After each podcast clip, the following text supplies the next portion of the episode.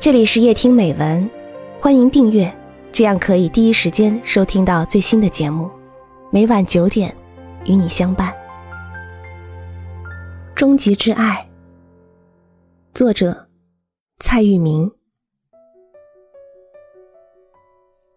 我十分确认，我公公对婆婆的感情是人世间最顶点的那一种，尽管当中没有任何。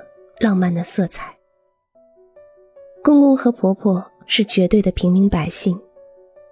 公公的文化程度是勉强可以看看报纸，婆婆则能看懂“郑彩旗”这三个字，那是她的大名。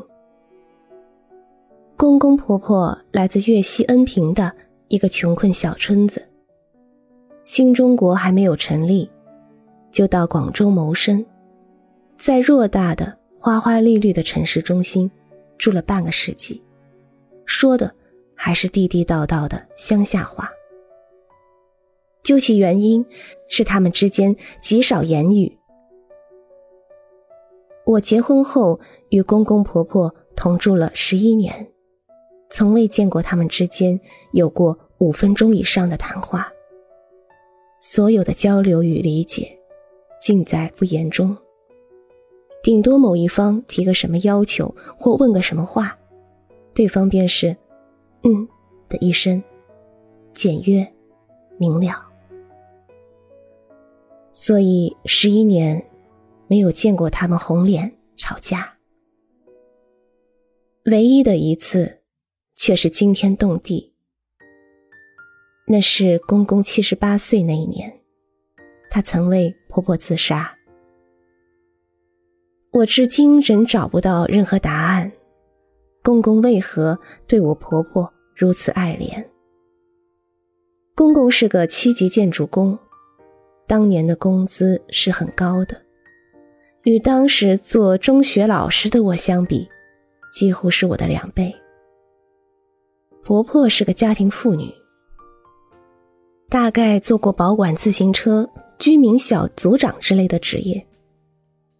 婆婆不知是因为与生俱来的性格所致，还是肺气肿等病的原因，说话从来细声细气的，不急不躁。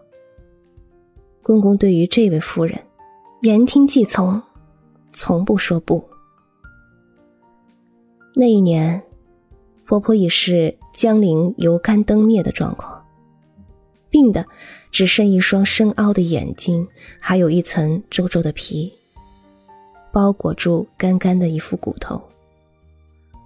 公公心痛婆婆，承担了所有外出任务，每天起大早去探早茶，给婆婆带回早餐。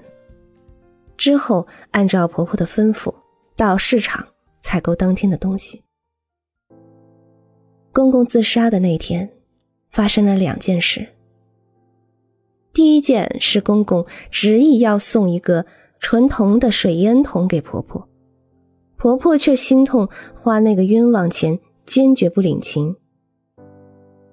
那只纯铜水烟筒真的很漂亮，不到两百元，相当于当时半个月的工资。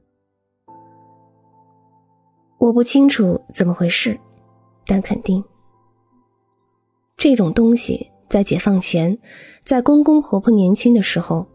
一定很贵重，贵重到只有富贵人家才用得起的那种。比如我在四川刘文彩庄园就见过展出这个东西，表示当时大地主如何奢侈。我猜想公公见婆婆已是风烛残年，执意进一样贵重的东西给夫人。婆婆极省俭。极讲实际，当然竭力反对。这样就爆发了这对和平夫妇有史以来的第一次战争。公公说：“你不用铜烟筒，我我把你的大露竹劈了。”大露竹是婆婆用来抽烟的土法自制烟具，用一节手臂粗的竹筒。斜斜插上一支小铁管，小铁管塞上烟丝，竹筒里装上水，抽烟时咕噜咕噜的响。婆婆说：“你批了，我重做一只。”就这么两句话，他们之间来回小声说了几遍，可两人都动真格，生气了。第二件事是公公去市场买菜，婆婆吩咐公公买几个红薯。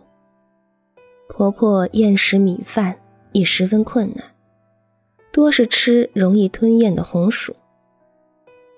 公公第一次去市场，人老眼花，买回来的是马铃薯。公公又第二次去市场，一心要买婆婆吃的红薯。鬼使神差，买回来的还是土豆。公公很伤心。躲在房间里，反反复复说自己不中用，之后一口气喝下了半瓶白酒和半瓶安定片。婆婆煮好了饭，进房间叫公公，发现公公已口吐白沫，昏死过去了。桌子上放着一个空空酒瓶和空空的安定片药瓶。上天不忍心拆开这对老夫妇，救护车把公公拉到医院。医生们向我宣布，他们将全力抢救，但顶多只能维持公公一小时生命。我们呼天喊地的哭喊，公公在我们的哭喊中睁大了眼睛，奇迹般的在急救室躺了一个晚上。第二天早上，步行回家。负责抢救的医生护士忍不住嘟囔：“见过十八岁的小姑娘为情自杀，从未见过七十八岁的老头为着吃安眠药。唉，更没料到，这老头福大命大，过了鬼门关，跨过这道生死门。”此后，两位老人更有一种默契，相互之间连小声说不都灭绝了。